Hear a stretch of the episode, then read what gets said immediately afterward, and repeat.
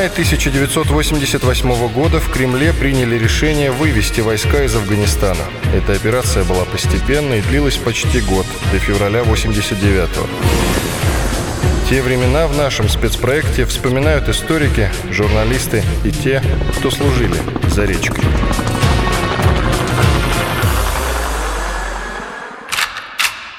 Советская пропаганда в конце 70-х отрицала сам факт войны в Афганистане. Десятки тысяч солдат 40-й армии в те времена официально назывались ограниченным контингентом советских войск в Афганистане. И в ответ на вопрос «Где ты служил?» солдаты и офицеры отвечали «На юге, за речкой». Дело в том, что граница между СССР и Афганистаном проходила по реке Амударья. Часть первая. Я как был на позициях того, что не надо было вводить войска, так и остаюсь на этой позиции. Борис Громов, бывший командующий 40-й армией. Она еще называлась ограниченным контингентом советских войск. Генерал-полковник в отставке.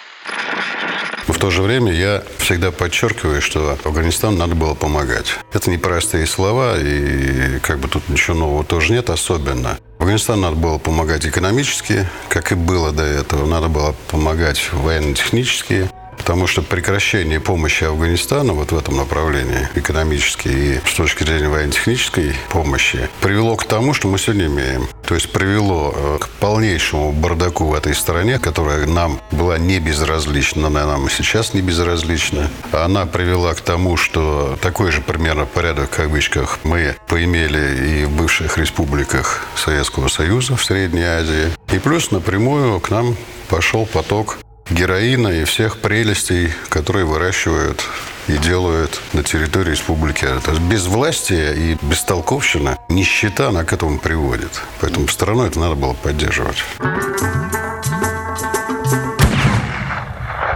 Решение на вывод мы получили, как всегда, внезапно.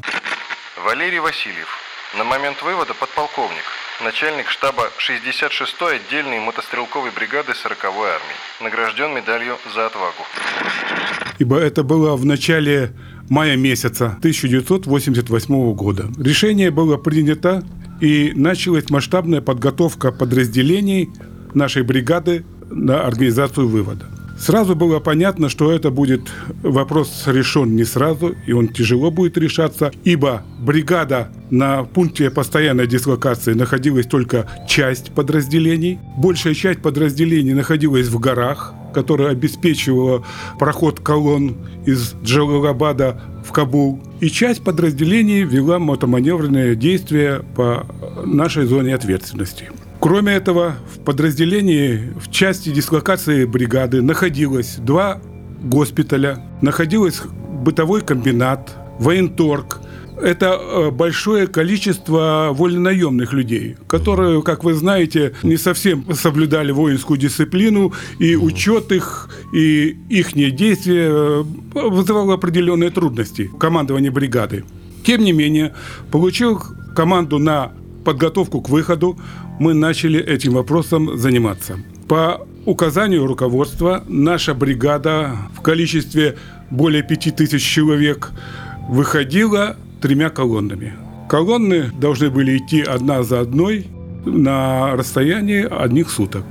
Колонны мы начали строить заранее, посмотрели технику, посмотрели, определились, кто за кем, как строится эта колонна. Пришли к мнению, что необходимо определить колонну техники, которая была уже менее боеспособна и которую надо было отремонтировать, ибо была команда такая, что забираем всю технику. Кроме этого, у нас часть стояла там давно, с самого начала боевых действий и входа в Афганистан, большое количество бронекорпусов которые нам также дали команду забрать. Танки, да. БТРы, которые были да. не на ходу, надо было увезти. А вот эту технику, которая была на ходу, но не давала колонне идти в определенную скорость, указанную уставом, также подготовили. Командование армии, конечно, согласилось с нашими доводами. И мы эту технику, которая была на ходу, но затрудняла движение колонн, раньше впереди себя собрали, своевременно дали охрану, конечно, им, офицеров, кто этим занимался. И они впереди вывода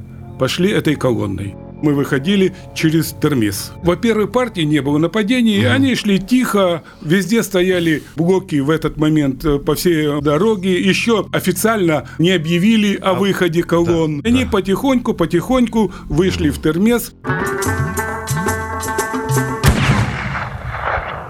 К моменту выхода было решение, которое разведка надошла, что афганцы сказали, полк не выйдет, полк ляжет в горах полностью. Александр Ковалев, на момент вывода капитан, награжден орденом Красной Звезды. И на самом деле, я вот был третий батальон, Такишим, тех, кто знает. Мы были полностью заминированы со всех сторон. Для, нам потребовалось полтора-два месяца, чтобы убедить огнем афганцев разминировать. И мы так, наверное, увлеклись разминированием, что когда шла колонна 201 дивизии, встретились с цветами. Говорят, это ж надо, как вы поработали, чтобы население афганское встречало нашу колонну, боевую колонну с цветами. Ну, мы убедили, я вам скажу точно, потому что это десятки кишлаков, которые были убраны ночью, мы убедили разминировать. Но Хочу честно сказать, до сих пор помню, ориентир один, сухое дерево. Первое БМП подорвалось через 2 метра после ориентира, до которого они обязались нас разминировать. Через 100 метров БМП ушло в пропасть, МТЛБ подорвалась. И, я вам скажу честно, за первый день мы прошли всего 20 километров. У нас было около 6 танков с тралами, все было уже практически измочально. У нас фугасы подрывались через каждые 100 метров. Лично я выходил от Кишима в сторону Файзабада на соединение с полком. И вот эта дорога, которая, ну, скажем так, она была на самом деле заминирована полностью. Мы выставили, слава богу, уже когда соединились, выставили блоки по всей дороге для того, чтобы сам полк мог идти. Но я вам хочу сказать, ну это не была мирная прогулка. Несколько БМП подорванных, танки упали в пропасть, рота попала в засаду и прочее, прочее, прочее, прочее. Человек 40-50 мы потеряли за два дня. 78 год, июнь месяц. Нам пришлось убеждать афганцев. У нас были еженочные встречи с афганскими маджахедами. Говорю, выпустите нас, и мы уйдем, нежели мы вас всех тут... Ну, для убеждения нам пришлось воздействовать на них огнем. Реально. Маджахет. С арабского языка это слово переводится как «борец за веру». Так называли себя исламистские радикалы, воевавшие в Афганистане. В свою очередь, официальные власти и командование советских войск называли маджахедов «душманами». Это слово в переводе на русский означает просто «враг». Со временем простые солдаты сократили его, и душманы стали духами. А ситуация проходила, мы готовили ежедневно, готовили технику, но при этом так получилось. Несколько дней не было вертолетов, не было ничего, батальон лежал голодный. В горах дул ветер, вертушки не могли с полка привезти нам продовольствие. И что мы сделали, я вам скажу честно, я командиру развел его подчиненным Юриным. Говорю, вон видишь афганские коровы, гони их на минное поле. Загнали одну. Она подорвалась, мы ее в котел быстренько заработали. Ну, батальон 300 человек, съели быстро. Что дальше делать? Пойдем на речку, взяли несколько ящиков гранат, набрали несколько ведер рыбы, сделали уху. Потом что дальше делать? Пойдем местных авторитетов напрягем. Они нам дали риса, муки, мы поели. Когда к нам уже с полка привезли продовольствие, мы с ними рассчитались, все нормально, никаких вопросов. Честно говоря, не хотелось покидать как-то вот Афганистан. Юрий Павловский. На момент вывода майор начальник разведки 860-го отдельного мотострелкового полка 40-й армии, награжден орденом Красной Звезды и медалью за боевые заслуги. Было жалко, вот прикидывая опыт, вот это все время, которое провели наши войска в Афганистане, как-то, как бы сказать ласково, такой приказ мне казался, вот лично мне, предательский, оставить Афганистан. Радость была, конечно, вернуться на родину, но мысли так оперативно-стратегически мы совершали глубочайшие ошибки. Вот просто или руководство нашей страны предавало нас. Ну, чувствовалось предательство. Вот, честно говоря, такое вот и среди офицеров ходило такое. В том, что это предательство. Приказ оставить это все. Валерий Васильев. На момент вывода подполковник начальник штаба 66-й отдельной мотострелковой бригады 40-й армии. Награжден медалью за отвагу. Когда пришел этот приказ, я в это время начальник штаба бригады. Очень много распоряжений. Одни распоряжения исключали другие распоряжения. Например, очень тяжелый момент был уничтожить секретные мины. Сначала их сказали «оставляем». Свои же секретные мины на складах находились. Чтобы не оставлять их афганцам, не вести туда, оставлять. Ну, начали оставлять их, не оставлять. После этого идет команда уничтожить их, эти мины. Мы начинаем эти мины уничтожать. Это мины, они, ну, секретные, будем так да, говорить. Да, они да, да. Хорошо сделанные, нужные. Мы Да. в какой-то момент мы, когда выходили на боевые действия, и лагерь нач- начальник инженерной службы обкладывал этими минами, мы можем, могли спокойно спать под мины, но знали, что никто не подойдет, потому что они взрывались каждая через определенное время. Ну и когда начали уничтожать, конечно, все это в спешке, все это в делах. И на машину загрузили, с машины разгружали, и мина взорвалась. И несколько солдат погибло на этих минах. Это один вот такой вопрос. Второй вопрос. Очень неопределенность была сначала по что передавать. Вы понимаете, большое хозяйство было. Двухсотый. Так в советских войсках в Афганистане называли погибших. Дело в том, что для транспортировки цинкового гроба на родину к месту захоронения нужно было заполнить типовой бланк по форме номер 200. Такой гроб так и назывался «Груз-200». Еще солдаты говорили о своем погибшем товарище, что он взял планку или дембельнулся досрочно, или сказал, чтобы довоевывали без него. Продолжение через несколько минут.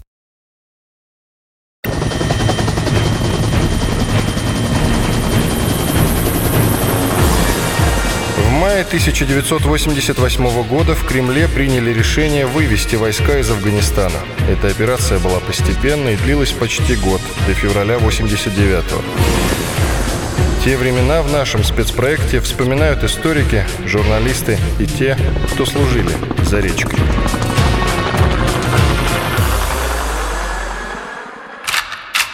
Шурави. Так называли советских солдат в Афганистане. От слова «шура» или «совет» в переводе на русский. Сейчас слово «шурави» используется в Иране, причем зачастую с оттенком уважения. Шурави – это образованный человек, советник, выходец из Советского Союза или России. Часть вторая. Ну, всего было выведено э, 100 тысяч э, советских войск 15 февраля 1989 года.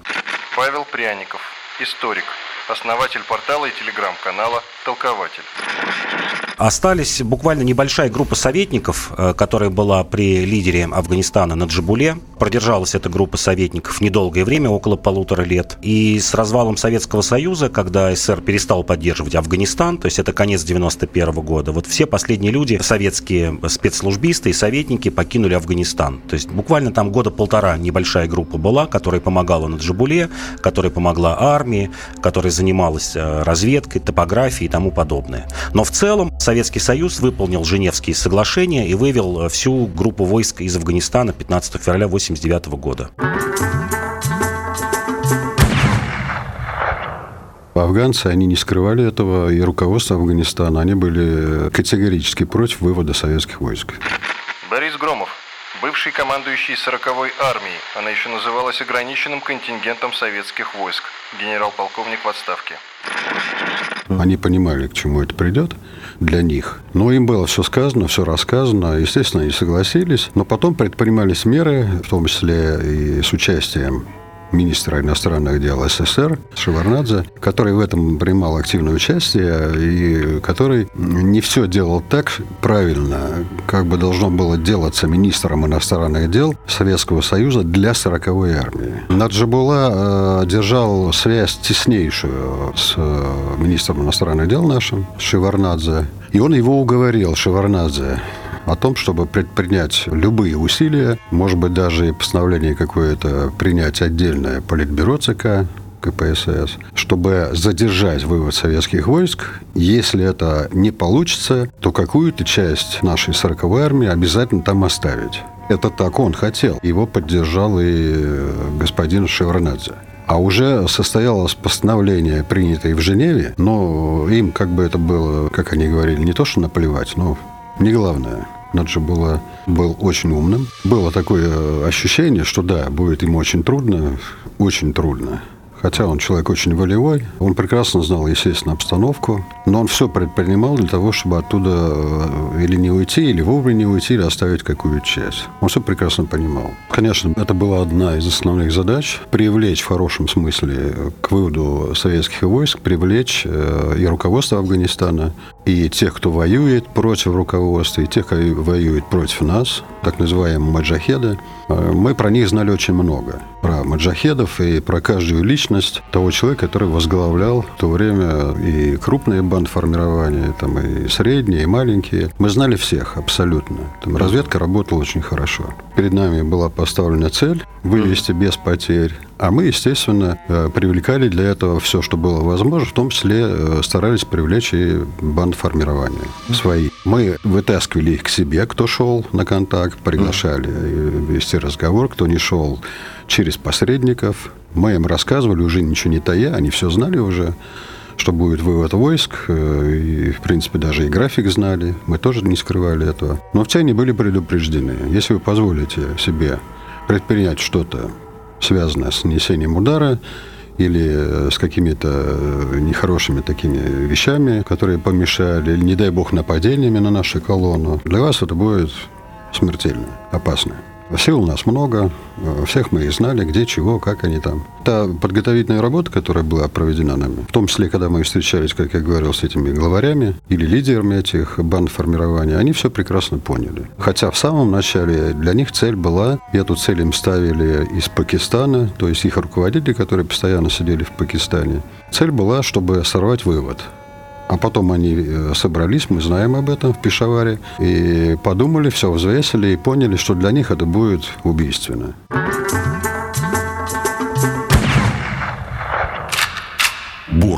Война в Афганистане, в которой участвовали советские войска, была далеко не первой в 20 веке. До СССР контроль над этой территорией пыталась установить Великобритания в 1919 году. И с тех пор в Афганистане осталось большое количество оружия, в том числе буры. Это английская винтовка Ли Энфилд образца 1902 года. Душманы применяли такие винтовки настолько широко, что был даже случай, когда из бура сбили советский многоцелевой вертолет Ми-8. Советский Союз в свое время вел ограниченный контингент вооруженных сил, и он, в общем, добился своих целей. Алексей Подберезкин, директор Центра военно-политических исследований, профессор МГИМО. И если бы мы не бросили на Джабулу, причем бросили совершенно безответственно, отказав ему в помощи, он в одиночку смог противостоять, по-моему, в течение трех лет внешней агрессии, при том, что мы его бросили. А в общем, что, все, что ему требовалось, это оказание материально-технической помощи, чтобы мы продолжали оказывать материально-техническую помощь. Мы бы сейчас не имели очень многих проблем, потому что, ну да, мы отказались от Афганистана, от того, чтобы там поддерживать Наджибулу. Теперь мы имеем проблемы в Таджикистане, в Туркмении, в Киргизии, в Казахстане, и дальше вплоть до Южного Урала. Советский Союз на самом деле закончил эпопею в Афганистане с ограниченным контингентом, напомню, там 50 тысяч человек было, очень ограниченными задачами, и, в общем, успешно, потому что мы имели сильнейшую армию в мире, наиболее боеспособную, которая выполнила свою задачу. Мы сами ушли, нас никто оттуда не выгнал. Это было наше политическое решение. Я не считаю Афганистан негативным примером. Это то представление, которое было нам навязано в 80-е годы. И в 90-е годы закрепилось в общественном сознании. Но совершенно не соответствует действительности. Я вам скажу одно. Война в Афганистане без принятия политического решения могла длиться и сегодня до сих пор. Это честно. Александр Ковалев, на момент вывода капитан, награжден орденом Красной Звезды. Потому что партизанская диверсионная работа, ну, она как бы, тем более она финансировалась, она могла идти и сегодня. Если бы, конечно, нам поставили задачу зачистить территорию, это одна постановка задачи. Но нам такой задачи никто не ставил, поэтому мы, э, вот некоторые сейчас обсуждают, да ведь изначально-то вот войско, он был краткосрочным, рассчитан краткосрочным. Прийти, да. навести порядок и уйти. Да. Но все затянулось, это как обычно. И сегодня мы, ну, как бы в своих кругах обсуждаем, слава богу, в Сирии не повторяют эти ошибки. Пришли, это отработали это и сразу да. наземные части сократили. А в Афгане, ну, прошло десятилетняя война. Я всегда честно говорил, сегодня говорю. Сегодня на дорогах, мы часто говорим, на дорогах в стране до 30 тысяч ежегодно. Да, да, ежегодно. Прошла да. почти десятилетняя война, мы потеряли 15 тысяч один да. человек. Ну, давайте так честно говорить. 11, полторы тысячи в год при 100 тысячной с лишней группировке, это Офицеры были подготовлены, солдаты были обучены. Я выступал в Духалях, когда я служил в Николаевской учебной дивизии. Мы готовили солдат для войны туда. Потом мы, я сам пришел, и я видел, что солдаты подготовлены, офицеры нормально. Опыт у армии колоссальный. Да. Ну, вот стоять в Афганистане можно было еще сто лет. Затянулось, э, потому что США действительно очень хотели втянуть Советский Союз э, в Афганистан. Павел Пряников, историк, основатель портала и телеграм-канала «Толкователь». Бжезинский э, позже, там, спустя почти 20 лет, признался, что Картер подписал директиву о финансировании исламистской оппозиции в Афганистане 3 июля 1979 года. А я напомню, что СССР вошел в Афганистан 25-27 декабря 1979 года. То есть практически за полгода до ввода войск, когда еще, в общем-то, речь не шла и даже не было в стратегических планах Советского Союза туда входить, Америка хотела втянуть Советский Союз в Афганистан. И Бжезинский в своих записках так и пишет, вот как бы не спугнуть. Вот приходили какие-то разведданные, когда началось, что называется, шевеление в верхах поздней осенью, октябрь, ноябрь и декабрь 79 года. И вот он думал, как бы туда затащить и вообще вот устроить такую ловушку. Потому что первая ловушка это была польская солидарность, а вторая ловушка Афганистан. Она была, вот часто тоже говорят, что СССР не выдержал э, в экономическом плане э, груза афганской войны. Да, Афганистан действительно обходился дорого. Есть даже цифры, что помощь правительству Афганистана Казахстана, ну, там, э, в продовольствие, э, машины, оборудование и тому подобное, составляла где-то 600-800 миллионов долларов в год. Ну, не такая большая сумма. А само содержание армии обходилось в 2-3 миллиарда рублей. Тоже можно потянуть. Но главная проблема для Советского Союза после ввода войск в Афганистан – это, конечно же, разрушение коммунистической солидарности в западном мире. Потому что даже такие э, крепкие компартии, которые до последнего поддерживали Советский Союз, это компартии Италии и Франции, отвернулись от Советского Советского Союза. И вот есть дневники Чернова, внешнеполитического помощника Горбачева, где он как раз это время описывает с сожалением, что что бы мы потом не пытались сделать, 80-й, 81 год, все, международное социалистическое движение было разрушено этим вводом войск в Афганистан. Сейчас, когда в Афганистан приезжаешь, я редко приезжаю, но иной раз бываю там. Владимир Снегирев, первый собственный корреспондент «Комсомольской правды» в Афганистане. И когда видишь маджахедов, они говорят, что вы были достойными врагами, вы были врагами честными, а не то, что вот сегодняшние эти американцы, которые за облаков там из-за туч бомбят, и их, их не видно, никого не видно, попадают часто в мирных жителей. Как-то уважение у них к нам осталось. Весло. Армейские разведчики в Афганистане называли веслом автоматы Калашникова с деревянным прикладом. Разведка и десант в то время были вооружены автоматами АКС со складным прикладом. Кстати, автоматы Калашникова стояли на вооружении душманов. Их закупали в Китае на деньги ЦРУ. В 2001 году, когда войска НАТО вошли в Афганистан, эти же автоматы стреляли уже по американцам. Продолжение через несколько минут.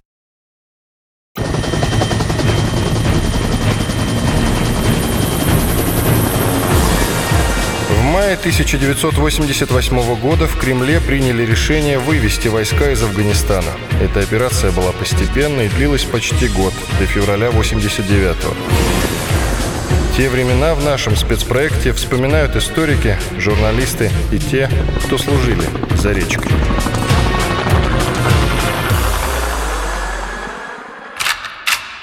Блок так называли блокпосты советской армии в Афганистане. Такие контрольно-пропускные пункты на дорогах были способны самостоятельно держать круговую оборону. Необходимость в этом возникла из-за того, что на афганской войне фактически не было линии фронта, и нападение можно было ожидать в любом месте, в любой момент и с любого направления.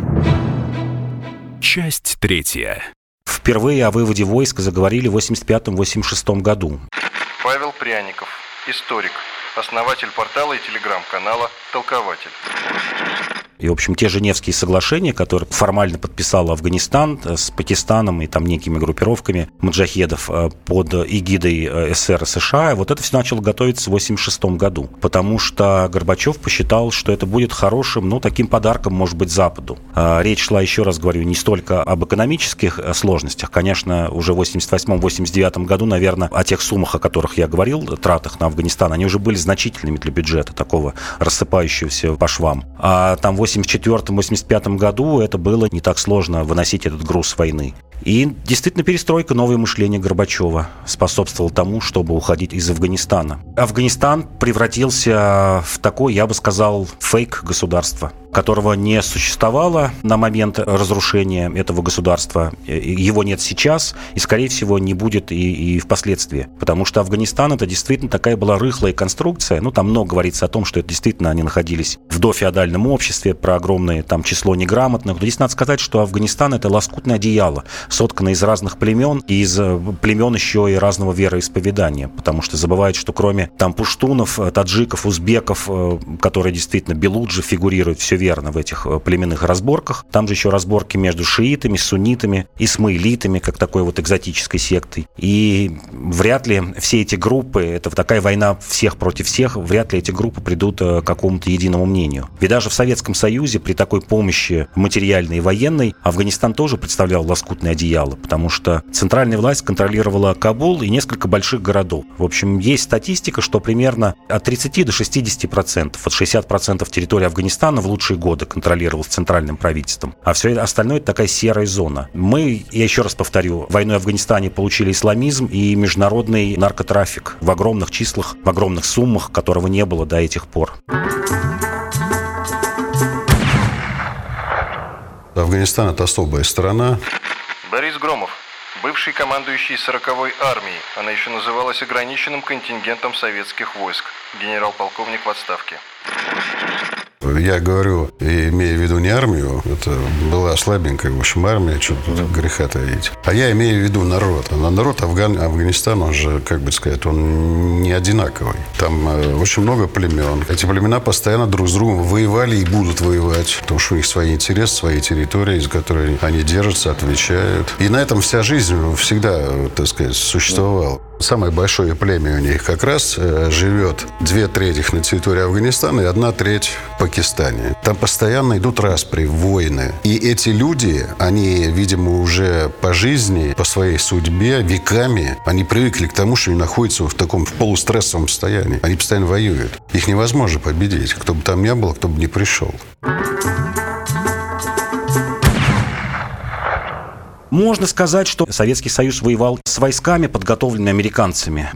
Павел Пряников, историк, основатель портала и телеграм-канала «Толкователь».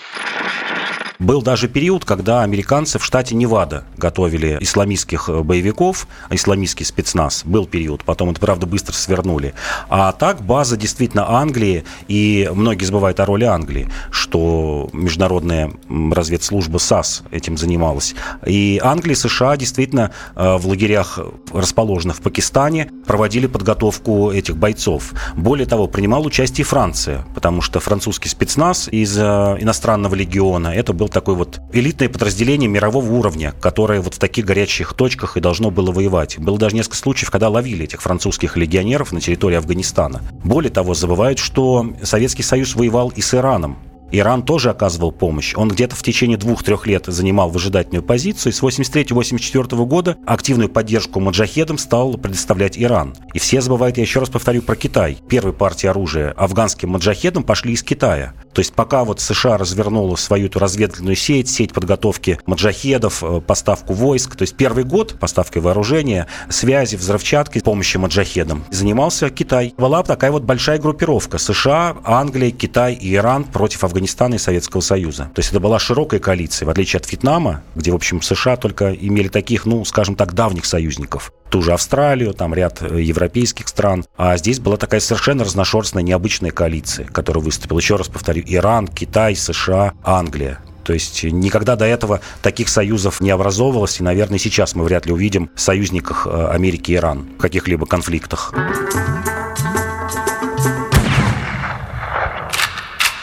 Афганка. Так называли полевую военную форму советской армии образца 1984 года. Ее главное отличие от предыдущих образцов состоит в том, что в летний вариант в качестве головного убора входила кепка, а для самых жарких районов – панама. Стоит отметить, что в самом Афганистане эту форму называли эксперименталкой, потому что она проходила испытания именно на афганской войне.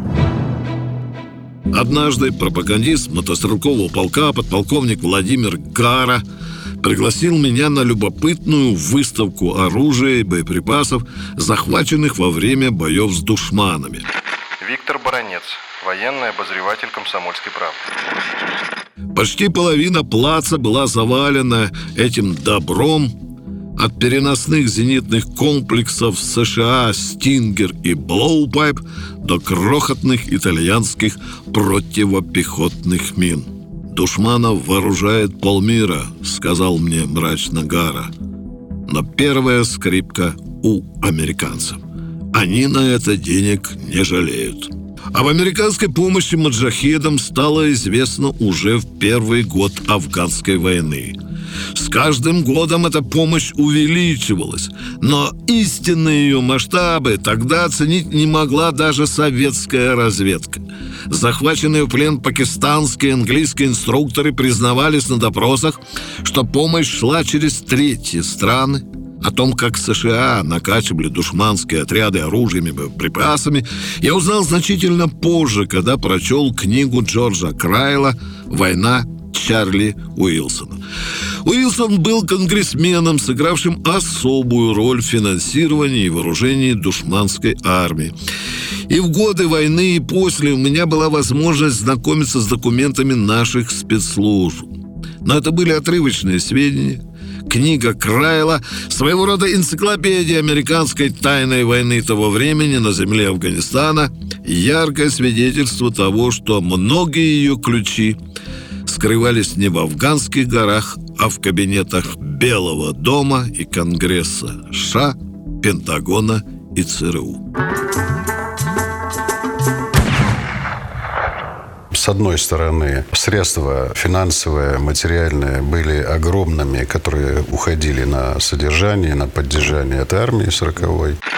Борис Громов, бывший командующий 40-й армией. Она еще называлась ограниченным контингентом советских войск. Генерал-полковник в отставке.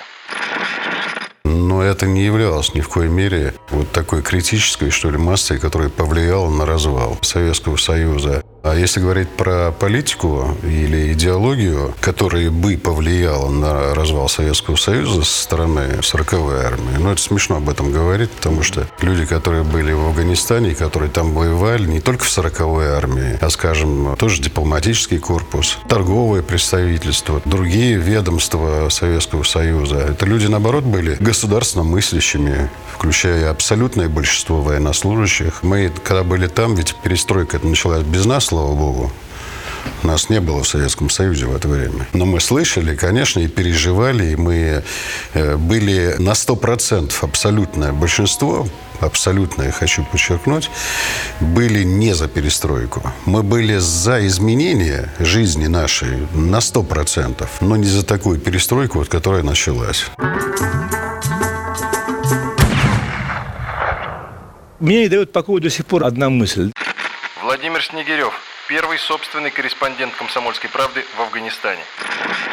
Я вел дневник с первых же дней. И я там писал, особенно в первые дни, какие-то очень наивные записи. Вот я сейчас, когда я поднимаю, думаю, господи, какой же я был дурак. Записи, которых я писал о том, что вот я сейчас присутствую при величайшем событии, что это вот революция, что она освобождает людей, что она помогает людям обрести себя, стать гражданином, там, сказать, обрести свободу. Это было наивным. Вот я хочу понять до сих пор, так сказать, э, так это было или, или все-таки это было не так. Афганистан жил и сейчас живет в феодализме. И наши ребята, когда пришли, наши солдаты, да, да и афганские революционеры тоже офицеры молодые, они ведь что хотели? Они не хотели хотели там решить какие-то шкурные вопросы. Не хотели дать людям возможность жить свободно, счастливо. Ну, как живут люди во всех других странах мира, цивилизованных. Что в этом плохого? Ничего плохого нет. Но вопрос остается. Все-таки много очень всего всяких «но».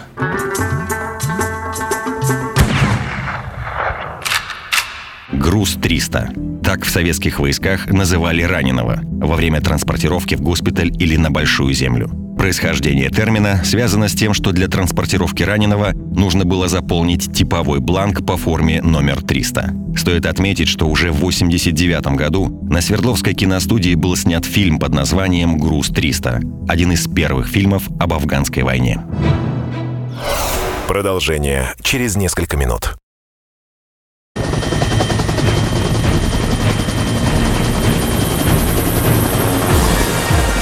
Мае 1988 года в Кремле приняли решение вывести войска из Афганистана. Эта операция была постепенной и длилась почти год, до февраля 89 -го. Те времена в нашем спецпроекте вспоминают историки, журналисты и те, кто служили за речкой.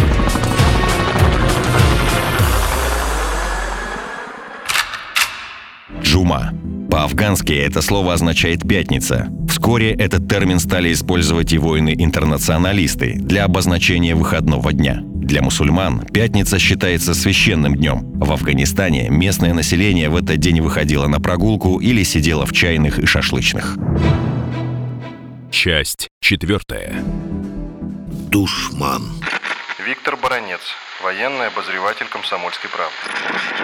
В полутемной, охраняемой двумя автоматчиками комнате штаба афганской части мне разрешили поговорить с раненым диверсантом в присутствии переводчика. У пленника было почти русское имя Назар. Ему было около 30, черная борода и крысиные глаза, брызжущие ненавистью. Назар был хорошо образованным, отлично знал историю своей страны. Он гордо сказал мне, что еще ни один завоеватель не покорял Афганистан, даже македонский. Что русские зря поддерживают неверную власть, что для каждого маджахеда большая честь умереть в бою с советскими оккупантами. Здесь каждый младенец и каждый камень мечтает убить русского. Ошпаривая меня презренным взглядом, говорил невольник – Уходите из нашего дома. Мы сами наведем тут порядок. Мы повесим всех ваших марионеток. Афганский переводчик неохотно переводил мне слова страстного оратора в наручниках. Очухавшись от могучей атаки бородача, я выскреб из растерянных мозгов лучшие, как мне показалось, аргументы и стал доказывать Назару, что советский солдат пришел в его дом – держа в одной руке автомат, а в другой хлеб. «У меня есть свой автомат», — срезал меня Назар. «А хлеб непрошенного гостя страшнее яда». Афганский офицер, который пришел за мной, слышал последние слова арестованного и, сурово взглянув на него, спросил у меня. «Э, «Хотите сами прикончить этого подлеца или как?» Я отказался и заметил, что такое вообще-то делается по суду. Когда идет война за власть, афганцам может рассудить только вот это. И офицер многозначительно похлопал свою кобуру. А все морали выбрасываются в окно, добавил он. Когда я беседовал с начальником афганской разведки, во дворе управления раздался выстрел. «Одним врагом революции стало меньше», – деловито сказал генерал. А еще через неделю он же мрачно сообщил мне, что офицер, расстрелявший пленника душмана, убит неизвестными. Кровная месть – наше обычное дело, мрачно заключил он.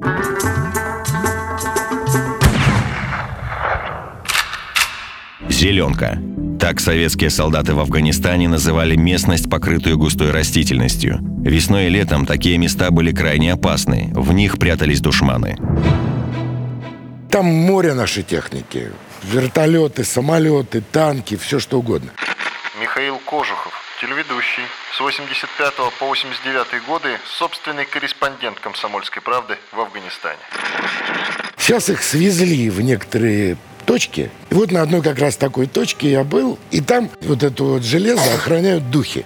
Ну, вот реальные дядьки, которые тогда воевали. И когда выяснилось, что они духи, а я был там в этой рухе много лет назад, они бросились обниматься. Это было очень странно. Я был готов к этому. Мне все говорили, что афганцы, типа, очень хорошо реагируют. Но это было очень странно, вот когда, типа, да, вот мы вас стреляли, но вы нас кормили.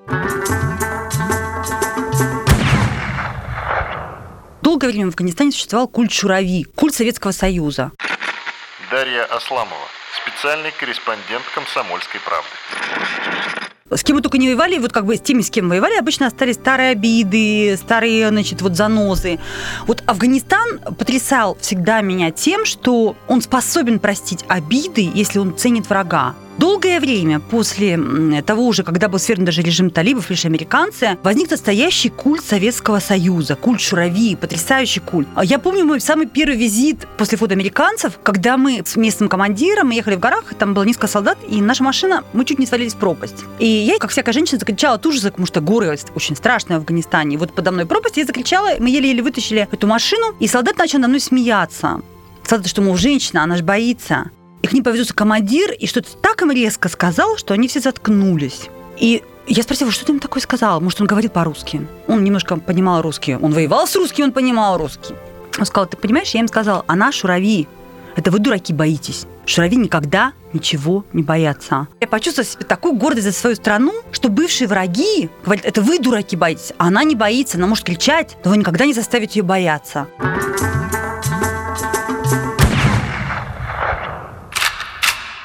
«Шмель».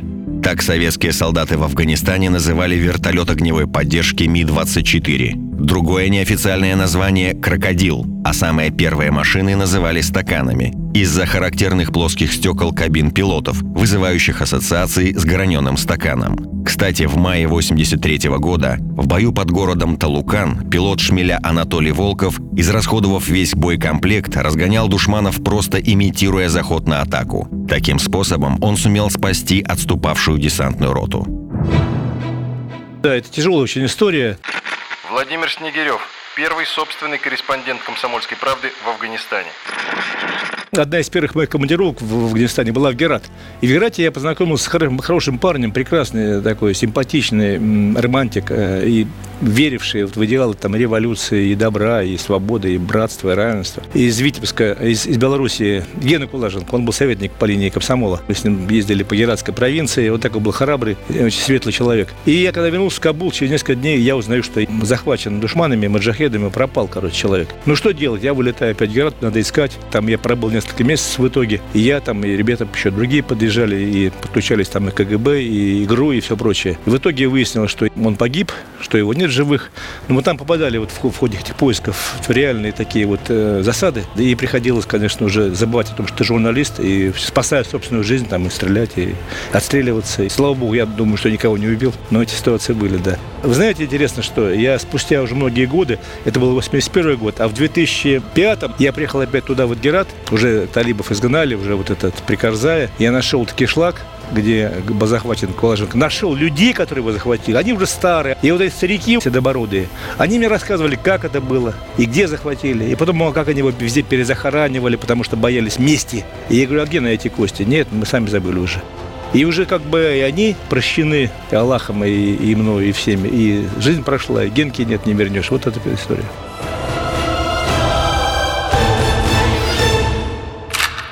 «Черный тюльпан». Это неофициальное название военно-транспортного самолета, возившего цинковые гробы с погибшими в Афганистане. Обычно это был самолет Ан-12. Считается, что название «Черный тюльпан» произошло от названия похоронного бюро в Ташкенте, которое производило гробы для ограниченного контингента советских войск в Афганистане. В России есть несколько памятников воинам-интернационалистам, которые называются «Черный тюльпан».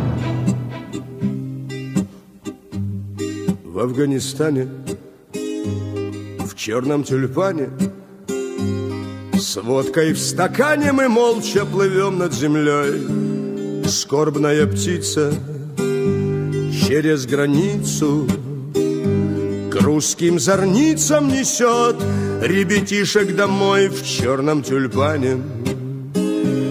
Те, кто с заданий Едут на родину милую в землю залечь. В отпуск бессрочный, рваные в клочья. Им никогда, никогда не обнять теплых плеч. Когда в оазисы Джелалабада Свалившись на крыло тюльпан наш падал мы проклинали все свою работу. Опять Бача подвел потери роту. В Шинданде, в Кандагаре и в Баграме. Опять на душу класть тяжелый камень. Опять нести на родину героев Которым в двадцать лет могилы роют Которым в двадцать лет могилы роют Но надо добраться. Надо собраться. Если сломаться, то можно нарваться и тут.